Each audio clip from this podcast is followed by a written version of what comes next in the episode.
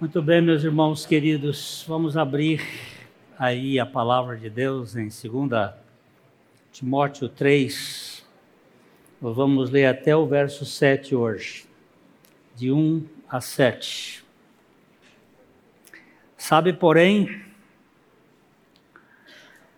isto, nos últimos dias, sobrevirão tempos tempos difíceis. Mas esse difícil é único, hein? A gente poderia dizer tempos horrorosos.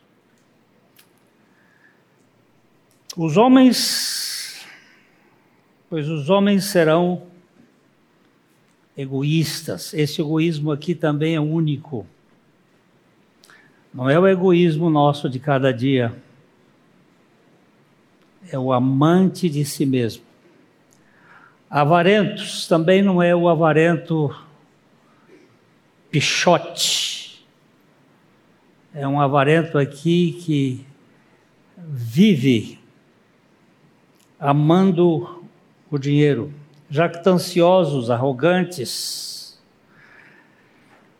blasfemadores, desobedientes aos pais, ingratos, irreverentes, desafeiçoados, implacáveis caluniadores, sem domínio de si, cruéis, inimigos do bem, traidores, atrevidos, enfatuados, mais amigos dos prazeres do que amigos de Deus, tendo forma de piedade, negando-lhe, entretanto, o poder.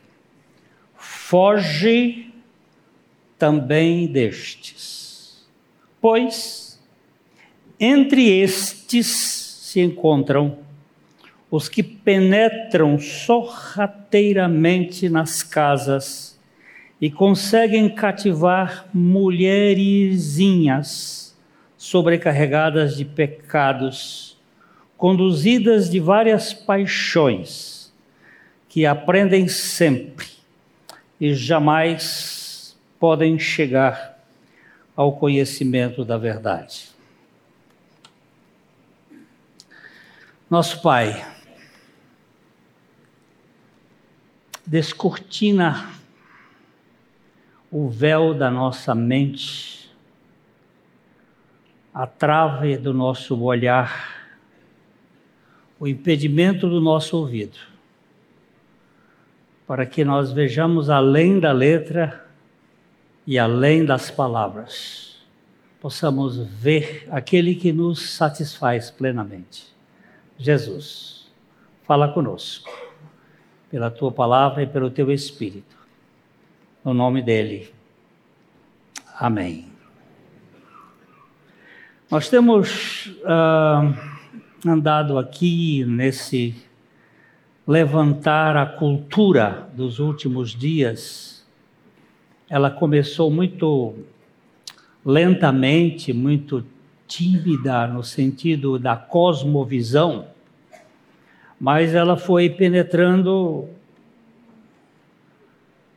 nas nossas vidas e é, desconstruindo todo aquilo que Deus havia planejado para o homem.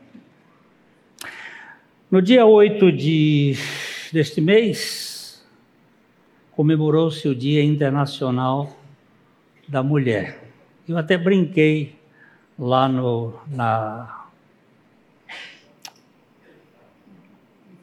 academia que era um, muito pouco, um dia só, devia ser 365 dias. Mas é um pouco de ironismo. Eu hoje vou falar sobre a cultura da serpente com base no cativeiro da mulher. Nós vimos aqui no versículo 6 que ele fala sobre, pois entre estes que se deve fugir, depois dele mostrar 19 características que evidenciam a, esse, a essa possessão da mente, a esse endemoniamento da cultura dos últimos dias, ele fala que entre estes se encontram os que penetram sorrateiramente nas casas. E esta palavra casa aqui é, tem a ver com aquela ideia de.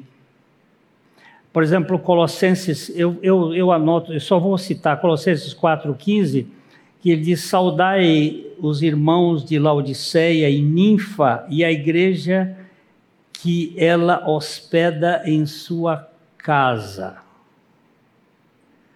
Não se trata propriamente de casas pessoais, sentido da minha residência, mas a casa onde a igreja se reúne. A finalidade destes, um, destes que devemos fugir deles é penetrar nas casas e capturar mulheres. Ele, ele usa essa expressão, só é usada aqui numa forma irônica. Mulherzinhas sobrecarregadas uh, de, uh, de pecados e conduzidas por várias paixões. Eu espero que as mulheres me entendam. É, não vou atacar o caráter da mulher, jamais. Eu sou filho de uma ilustre mulher, sou casado com uma mulher muito preciosa e tenho uma renca de mulheres em casa, duas filhas, três netas. E além de mais muitas mulheres amigas e pessoas muito especiais, mas eu quero tratar um pouquinho de umas brechas que a gente constata nas escrituras sobre este momento em que estamos vivendo. Hoje nós vivemos a guerra do feminismo. Presta atenção que eu não disse feminismo. Talvez poucos tenham ouvido esta palavra feminismo.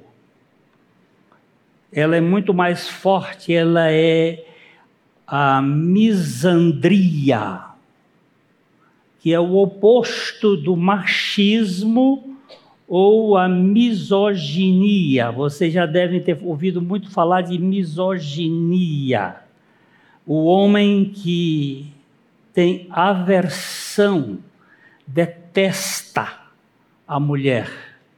E existe uma quantidade muito grande deste tipo. A gente às vezes não percebe, mas são agressores cruéis, são déspotas. Mas também existe o feminismo, que é esta o misandrismo que está sendo implantado a partir da Segunda Guerra Mundial. É uma, uma das líderes desse movimento, Judith Butler, é uma expressão de luta contra a figura feminina. Ela é uma filósofa pós-estruturalista estadunidense uma das principais teóricas contemporâneas do feminismo e da teoria queer. Essa palavra queer é uma palavra em, inglês que significa estranho. O termo é usado para representar as pessoas que não se identificam com os padrões impostos pela sociedade e transitam entre os gêneros sem concordar com tais rótulos ou que não saibam definir seu gênero ou orientação sexual. Quantos gêneros existem? até a, primeira, a Segunda Guerra Mundial eram dois.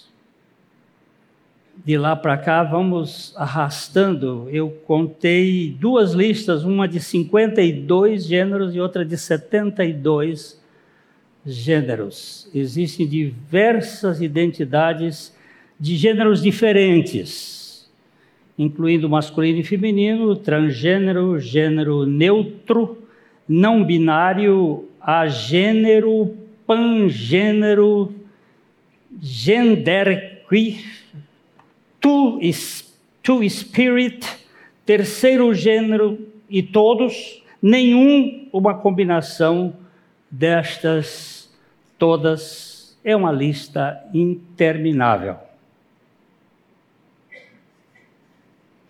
Mas a minha Bíblia só fala de macho e fêmea. E por aí eu vou. Feminismo não tem nada a ver com feminismo. Feminismo é um termo usado para descrever a luta da mulher na economia, na política, social, em prol da equidade entre os homens, não da igualdade. A gente sabe muito bem que culturalmente a mulher é muito ganha muito menos do que o homem. E em muitos casos ela foi suplantada é, equidade não é igual à igualdade, pois quando se tem equidade, há um julgamento justo. E Deus, quando fez o homem, ele disse, fez a mulher, ele disse: é, Esta é para que esteja como diante dele, que seja co-igual, não alguém que fosse dispare, distante, separado. E essa ideia do feminismo ela é justa, ela é uma ideia significativa. Ninguém deu mais valor à mulher do que Jesus. Em toda a história de todos os sistemas, ah, os sistemas que eu não vou citar nomes aqui para não ferir a sensibilidade de ninguém, mas a mulher era comparada ao leproso e ao cachorro. E Jesus foi quem deu valor e equidade à mulher.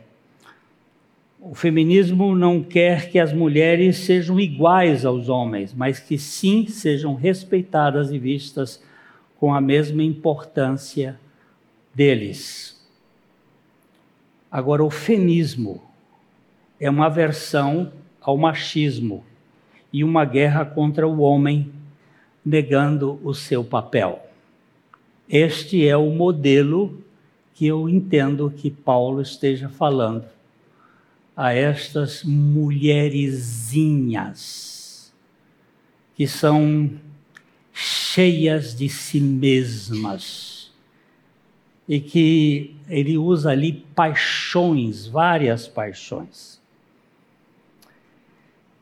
Eu sei que existe uma guerra que Deus colocou entre o homem, a, entre a mulher e a serpente. Nós já passamos por isso aqui e vamos dar uma olhada de novo em Gênesis 3:15, principalmente a primeira parte do versículo, depois nós vamos olhar a segunda parte, quando Deus começa a condenar o pecado, ele parte inicialmente julgando a serpente, depois a mulher e finalmente o homem.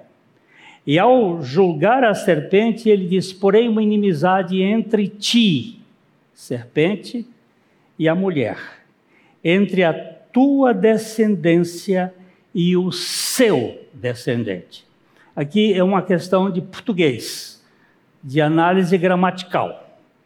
É simplesmente isso. Porém, quem pôs foi o Senhor Deus porém uma inimizade entre ti e serpente. Ele está falando com a serpente, ele está falando com Satanás.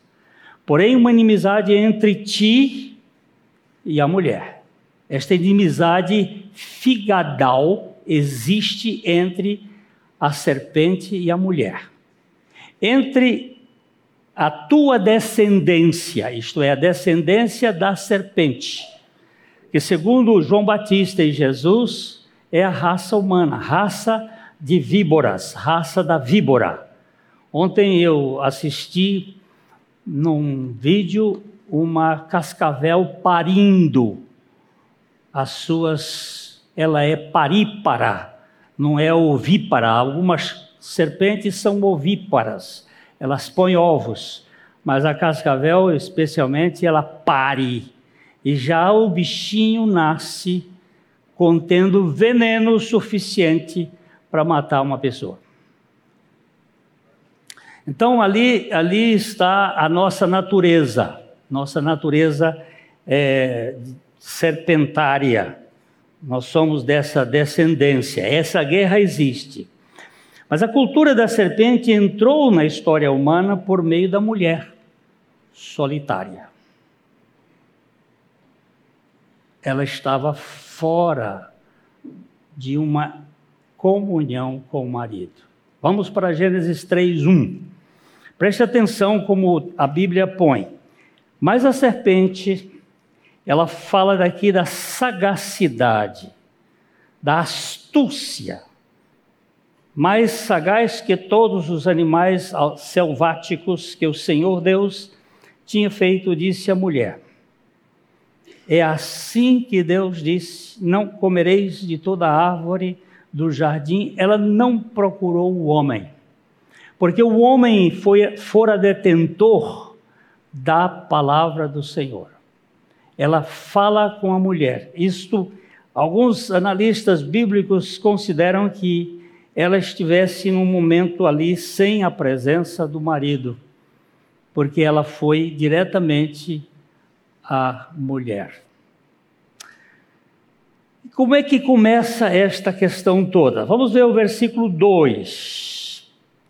Respondeu-lhe a mulher: Do fruto das árvores do jardim podemos comer. Mas do fruto da árvore que está no meio do jardim, disse Deus: Dele não comereis, nem tocareis nele, para que não morrais. Vamos voltar para o versículo 1. O versículo 1 diz: Mas a serpente mais sagaz que todos os animais selváticos que o Senhor Deus. Preste bem atenção. Este nome Senhor Deus, ele aparece no capítulo 2, a partir do versículo 4. Antes nunca havia dito Senhor Deus, mas sim simplesmente Deus, Elohim. Mas a partir da criação do homem, nós vamos ter a palavra Senhor Deus. Esta é a gênese dos céus e da terra quando foram criados, quando o Senhor Deus o criou.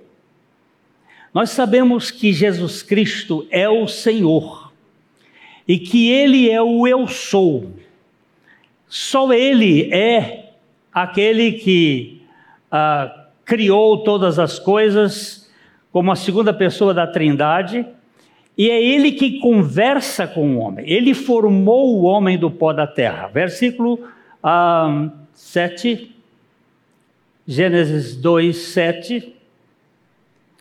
Então formou o Senhor Deus ao homem do pó da terra, e lhe soprou nas narinas o fôlego da vida, e o homem passou a ser a alma vivente. Senhor Deus. A serpente, quando chega no jardim, a primeira coisa que ela procura é a palavra de Deus. E a segunda coisa que ela procura é tirar o senhorio de Cristo. Veja no versículo 1 de novo do capítulo 3. 3, 1 mais a serpente, mais sagaz do que todos os animais selváticos que o Senhor Deus tinha feito, disse a mulher: É assim que Deus disse. Que Deus, Senhor Deus? Quem foi que fez o homem? Quem foi que fez os animais? O Senhor Deus. E ela tira o senhorio. E ela diz: é assim que Deus disse: Não comereis de toda a árvore do jardim? Não, Deus não disse isso. O que foi que Deus disse? Gênesis 2,16. O que foi que Deus disse? O Senhor Deus lhe deu esta ordem: De toda árvore do jardim comerás livremente, mas da árvore do conhecimento do bem e do mal não comerás, porque no dia em que dela comeres, certamente morrerás. Como é que a serpente fala no capítulo 3? Capítulo 3, 1. Mas a serpente, ela diz: é assim que Deus disse: não comereis de toda a árvore do jardim? Foi isso que Deus disse? Não. Então, a primeira coisa para mudar a cultura de Deus para a cultura da serpente, ele tem que atingir a palavra.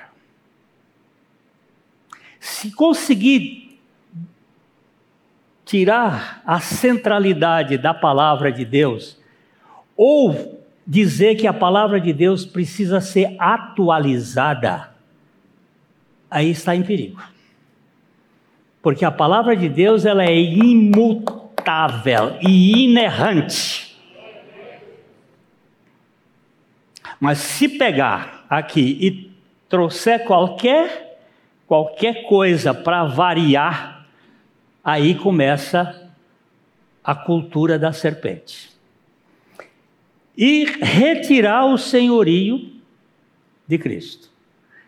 Você vê que logo em seguida a mulher já entrou na, na cultura da serpente, o versículo 2. Olha, a mulher diz o seguinte: Respondeu-lhe a mulher: De toda árvore, de, do fruto das árvores do jardim podemos comer. O que foi que a mulher tirou? O livremente. Ó, acréscimo, subtração ou variantes perigo da serpente. Ou você acrescenta o que a Bíblia não diz, ou você subtrai da Bíblia, ou você faz atalhos. Todos estes vão levar à cultura da serpente. Do fruto, do fruto das árvores do jardim podemos comer, mas do fruto da árvore que está no meio do jardim, Disse Deus: Dele não comereis, nem tocareis nele, para que não morrais. Aqui você tem dois erros. Primeiro, a árvore que está no meio do jardim é a árvore da vida, e não a árvore da ciência, do conhecimento do bem e do mal. E a segunda coisa, ele disse: Não tocareis. Deus não disse que não era para tocar. Então ela fez subtração e fez acréscimo. E tirou, hein? Tirou o Senhor também. Ela tirou o Senhor, ela já entrou na cultura da serpente. Quando você e eu sairmos do terreno da palavra de Deus, nós estamos em perigo e aqui estamos exatamente no perímetro da serpente. Todas as vezes. Nós precisamos ser muito fiéis ao que está escrito. Eu gosto muito do Salmo 119, o versículo 133. Ele é tão gostoso ao meu coração que ele diz assim: ordena os meus passos na tua palavra, e não se apodere de mim iniquidade alguma. Não sei se essa é a versão que está aí, é, firma Tá bom, essa também tá. Firma os meus passos. Eu gosto mais, ordena. Põe ordem nos meus passos na tua palavra. E aí não vai se apoderar de mim nenhuma iniquidade. A serpente foi astuta e foi tomando ali, uh, ainda que a responsabilidade do pecado seja de Adão, porque foi com ele que Deus falou, a serpente falou com uma mulher sozinha, sem o seu marido. E essa é uma das coisas da cultura da serpente moderna. O empoderamento das mulheres, retirando do relacionamento com seus maridos. Isso tem trazido uma consequência terrível para a família. Entrou removendo o senhorio de Deus, entrou em oposição frontal à palavra de Deus. Deus havia dito: se comer, morre. A serpente diz: pode comer que não morre. Alguém diz que a, a Bíblia da serpente ela é diferente da Bíblia de Deus apenas em não e sim. Quando Deus diz não, a serpente vai dizer sim. E quando Deus diz sim, a serpente vai dizer não. É só isso. Essa é a diferença. A Bíblia da serpente ela põe sim onde Deus põe não, e põe não onde Deus põe sim. E aí vai ter a consequência desta sinuosidade da cobra na vida das pessoas. Eva estava sozinha, já que a serpente veio falar com ela. Eu costumo brincar, uh, gente que fala com cobra é um problema, né? Vai falar logo com Ai, meu Deus.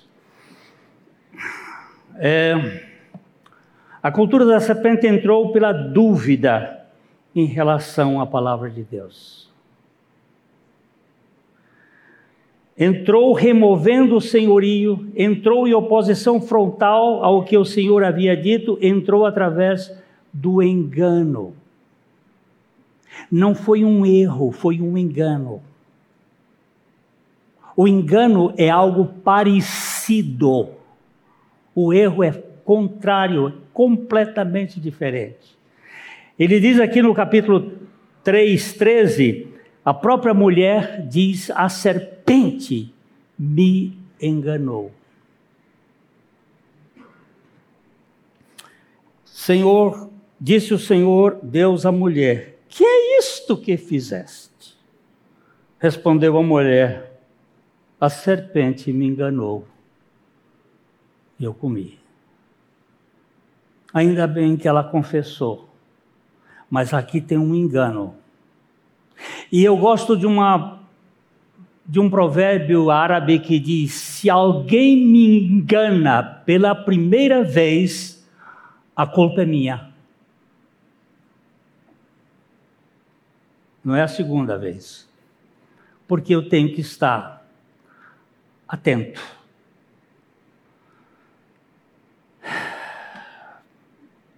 O que, que a Bíblia fala sobre engano? Vamos para Colossenses 2, versículo 4. É, existe uma diferença entre o engano e o erro.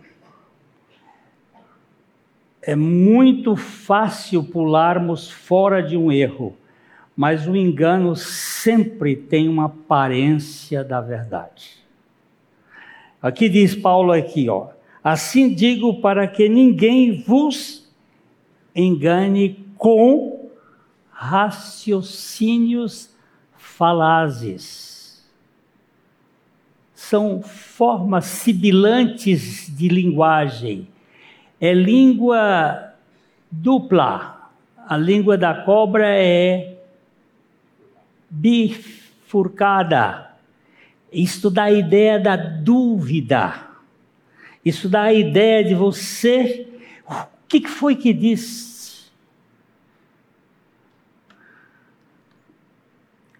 Como as minhas irmãs são enganadas com conversa de marmanjos. Jovens, elas escutam aquela história, eu amo você, quando ele estava dizendo, eu quero ir para a cama com você a síndrome de Aminon. Aminon, o filho de Davi, que se apaixonou pela sua irmã Tamar, lindíssima, belíssima, Aliás, aqueles dois filhos de Davi, tanto Tamar quanto Absalão, eu acho que a, a mãe era uma genearca de primeira linha para dar filhos bonitos, porque Absalão diz que da planta do pé ao ápice da cabeça não havia homem mais lindo em Israel. E a Tamar era uma coisa. E o Aminon ficou apaixonado por ela. E eu preciso, preciso dar um jeito de me encontrar com ela. E, e ele fez de tudo, criou, tinha aquele, aquele tio dele lá, o Jonadab, um cara trapaceiro também da, da, da cultura da serpente, montaram um esquema, é, vai fazer um bolo, e ele doente pediu a Davi, Davi deixou a irmã, mas o que, que um irmão vai fazer com a irmã?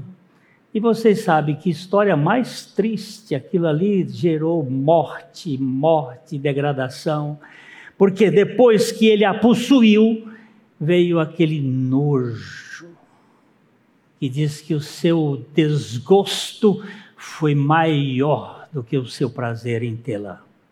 Isso é muito comum, muito comum. Isso faz parte do engano. Como facilmente nós somos enganados. E esta é uma cultura que tem trazido tantos desastres um dia uma menina chegou aqui e disse: tinha uma festa que tinha aqui no Londrina, lá no, no Ney Braga, faziam umas noitadas. E essa menina disse: essa noite eu não sei quanto, mas mais de 15 tiveram relações comigo.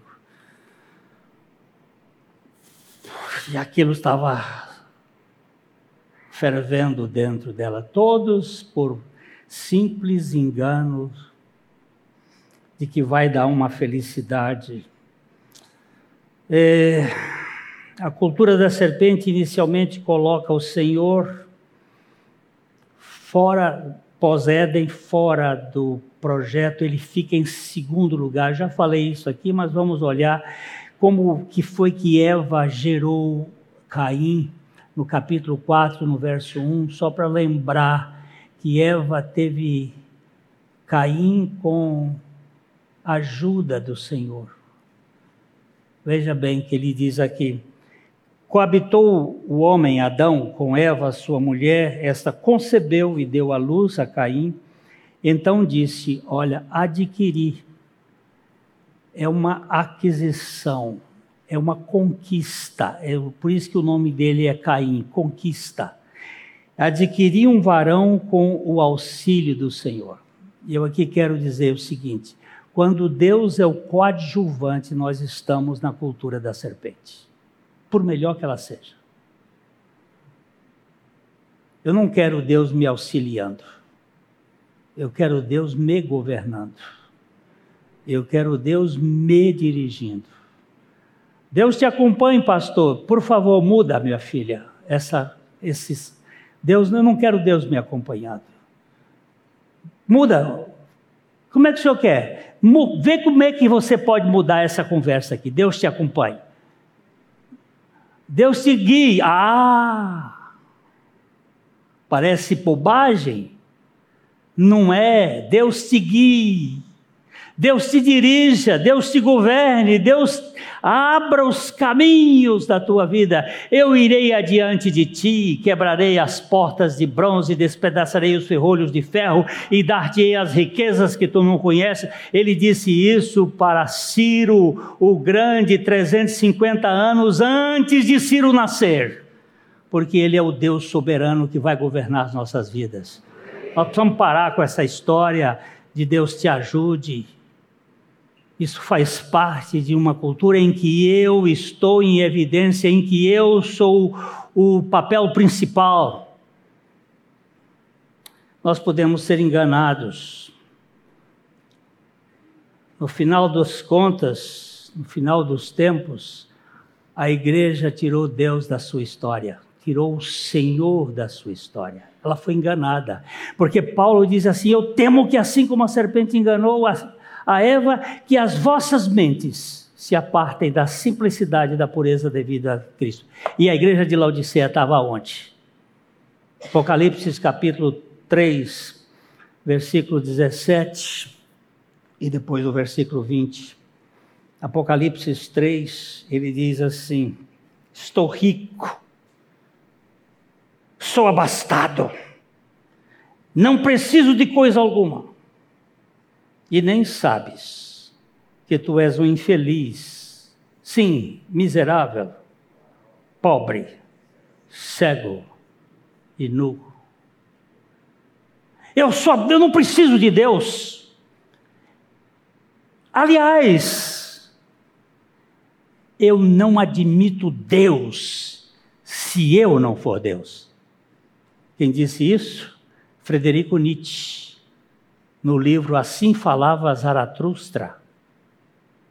Como é que eu vou admitir Deus se eu mesmo não for Deus? Esse é o veneno da serpente. Como Deus sereis. Autonomia, autossuficiência, independência. Toda essa cultura que me põe num pedestal, ela é perigosíssima para a saúde espiritual de quem quer que seja. O verso 20. Onde é que estava Jesus? Do lado de fora, batendo. A igreja que se em si mesma, a igreja que se basta, essa igreja não tem Jesus. Ele está do lado de fora. E ele está dizendo: abre a porta, queridos, o meu amor é eterno. Abre que eu cearei com vocês e vocês vão cear comigo. Eu estou disposto a que vocês se arrependam para que vejam que o meu reino é diferente dessa possessão da serpente que vocês estão nessa cultura. E tem um exemplo muito claro que a gente vê lá em Daniel capítulo 4, versos 29 e 30, quando Nabucodonosor se encheu da ideia teomânica, a ideia de ser Deus. Ele diz, a, a Daniel 4, 29, ao cabo de doze meses, passeando sobre o palácio real da cidade da Babilônia, falou o rei e disse: Não é esta a grande Babilônia que eu edifiquei para a casa real com meu grande, meu grandioso poder e para a glória da minha majestade. As muralhas de Babilônia eram tão grossas que um, uma biga, uma, uma daquelas carruagens podia fazer a manobra em velocidade do cavalo e não caía de cima da, da, da muralha, quilômetros e quilômetros,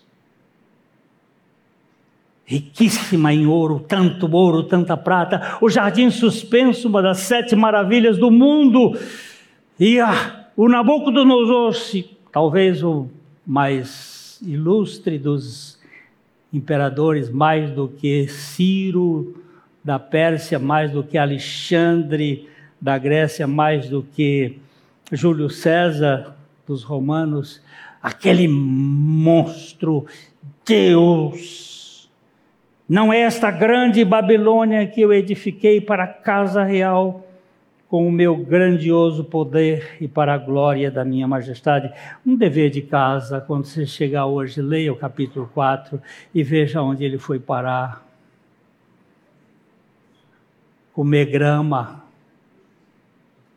sentiu o orvalho e os seus pelos crescerem como animais, porque quem pensa que é grande, o seu fim é a tragédia. Mas graças a Deus, porque Deus é misericordioso e levou Nabucodonosor a se arrepender. Quem sabe eu vou sentar no céu do lado de Nabucodonosor, porque aquele traço de redenção me parece aparecer no final do capítulo é um momento em que eu digo, eu, quem sabe se eu vou também na boda comer com Nietzsche, já que aquele poema, se é verdadeiro dele, ele pede perdão ao Galileu, venceste Galileu, o meu anticristo será pífio diante das sandálias dos teus pés. Isso me empolga, porque eu creio num Deus da redenção. O Deus deste século tenta é, escurecer a mente. 2 Coríntios capítulo 4, versículos 3 a 4, ele diz que é, mas o nosso, o nosso evangelho ainda está encoberto, é para os que se perdem que está encoberto, nos quais o Deus deste século cegou o entendimento dos incrédulos, para que lhes não resplandeça a luz do evangelho da glória de Cristo, o qual é a imagem de Deus.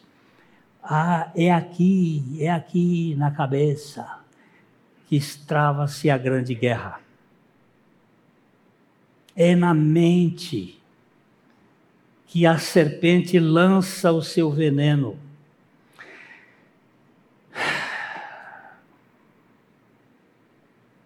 Mas é da, é da semente da mulher que vem a nossa vitória. Olha, esse resto do texto de Gênesis 3, 15, nós vimos a primeira parte que é a guerra entre Deus colocou entre a, a serpente e a mulher. Mas a segunda parte ele diz assim: Este te ferirá a cabeça. Este quem? O descendente da mulher. Quem é o descendente da mulher? Quem é o descendente da mulher que esmagou a cabeça da serpente? Ainda que tu lhe firas o calcanhar, saiba que aquela pisada vai ser para sempre. Você vai ser esmagada a serpente. Ora, irmãos queridos, me apaixona. Gálatas capítulo 3, versículos 13 e 14 eu gosto desse texto, quando Cristo nos resgatou de onde? Da maldição da lei, fazendo-se Ele próprio maldito em nosso lugar, porque está escrito: Maldito todo aquele que for pendurado em madeiro. Para que a bênção de Abraão chegasse aos gentios em Jesus Cristo a fim de que recebêssemos pela fé o Espírito prometido. Olha, a esse esmagamento da cabeça da serpente, na plenitude dos tempos. Gálatas 4, 4, 4 e 5. Vindo, porém, à plenitude dos tempos, Deus enviou seu filho nascido de mulher, nascido sob a lei para resgatar os que estavam sobre a lei, a fim de que recebêssemos a adoção de filhos.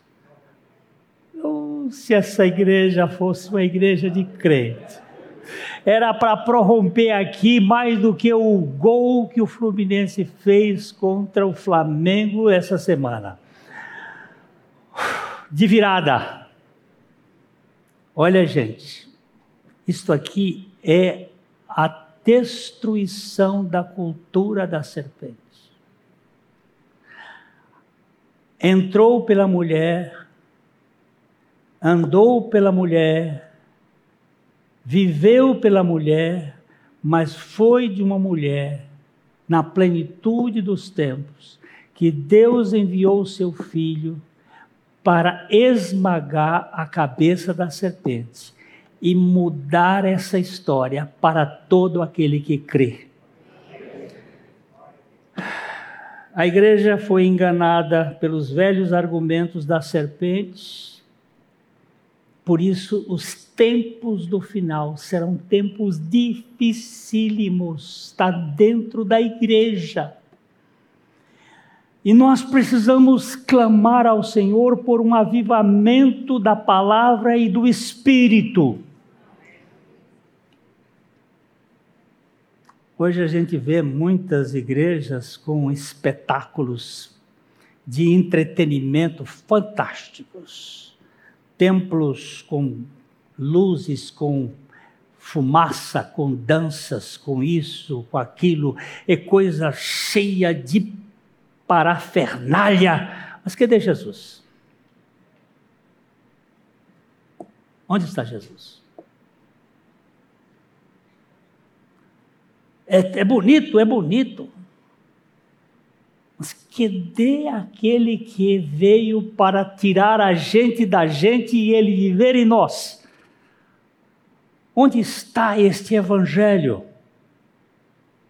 que nos troca? Os velhos argumentos continuam os mesmos. Gerar dúvida a palavra de Deus?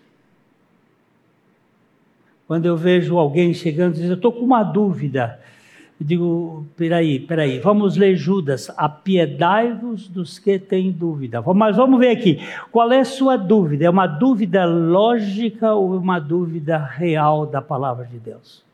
A dúvida metódica, ela é, faz parte da vida, todos nós temos o próprio Descartes tratou dessa questão da, da, da dúvida metódica. A gente tem dificuldades, mas eu sei em quem tenho crido e estou bem certo de que Ele é poderoso para guardar o meu depósito até o dia final. Ele subtrai o senhorio de Jesus Cristo. Que, qual é a ênfase de Jesus na sua vida? Você vai comprar alguma coisa. O que, que você olha primeiro? É o dinheiro que você tem ou a autorização do Senhor Jesus? Isso é uma coisa prática. Vou fazer uma viagem. Senhor, é, é, o Senhor é o Senhor da minha vida nessa viagem. Eu, eu posso fazer essa viagem? O Senhor vai ser glorificado? Vai, vai ser bom para nós porque Deus, Deus é o Deus de lazer também, de prazeres. Final desse mês eu acho que eu vou pescar. Né, Gilberto? Vamos? Vamos pescar? Vamos. Já perguntei ao Senhor se posso pescar. Ele disse: Eu, eu, eu sempre gostei de pescador eu escolhi parte dos meus discípulos como pescadores. Eu lhe dou autorização. Mas o Gilberto me ligou umas duas, três vezes: você vai ou não vai? Eu digo: deixa o, o Senhor dizer se eu posso ou não posso. Ele está interessado. Mas quem é o Senhor da sua vida?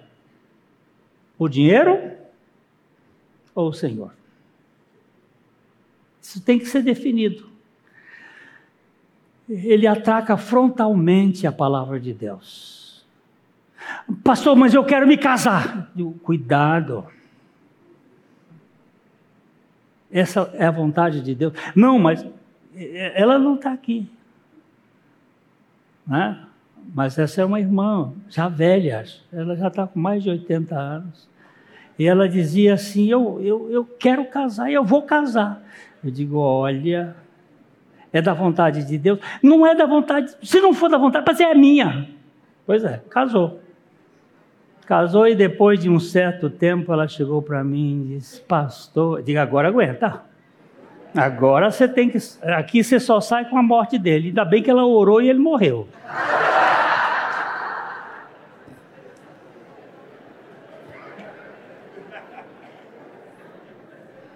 Mas ele morreu não foi porque ela orou, não, porque ele tinha.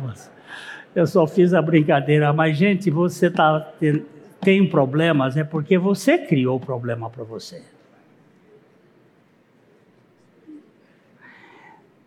A cultura da serpente, através da. Aqui ele diz que. Vamos terminando aqui, olhar esse versículo 6 outra vez. É, é, 2 Coríntios é, perdão, 2 Coríntios, 2 Timóteo capítulo 3, versículo 6, Uh, pois entre estes se encontram os que penetram sorrateiramente nas casas. Estes são os mestres cobra. São os caras bom em Bíblia, que labutam com a Bíblia no sentido da letra, mas a letra mata. E cativam mulherzinhas sobrecarregadas de pecados, conduzidas de várias paixões. Agora preste atenção no verso seguinte: que aprendem sempre e jamais podem chegar ao conhecimento da verdade. Aprendem sempre. Faz cursos e mais curso, mais curso, mais curso, mas nunca descansam na verdade que é Jesus.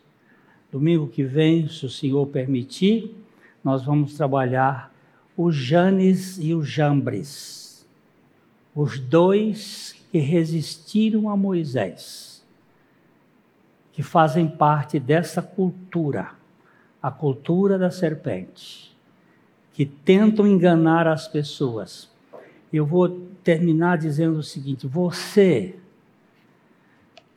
procure pregadores centrados em Jesus Cristo, que veem Jesus como o Senhor da sua vida. Não fica atrás de um bocado de gente. Tem muita gente aí que é boa. Bom de, bom de conversa. Bom de, de diálogo, bom de, de.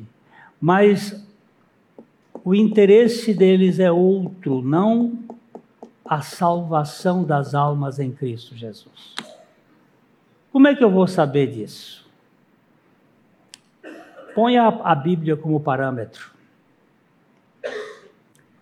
Ponha o senhorio como parâmetro. Ponha a inerrância da Bíblia como parâmetro. E você vai verificar claramente. Não, este, este coxo tem coisa que traz engano. Às vezes não é nem erro, mas é um engano. E vai me distrair de Jesus Cristo. Se eu não falar isto aqui agora, eu serei julgado como aqueles atalaias que vê o inimigo se aproximar e não avisa. Porque se ele avisar e você for avisado e você saído, o sangue não cairá sobre as minhas costas. Mas se eu não avisar, Deus vai me requerer. E você eu não quero que cair nessa esparrela. Ok?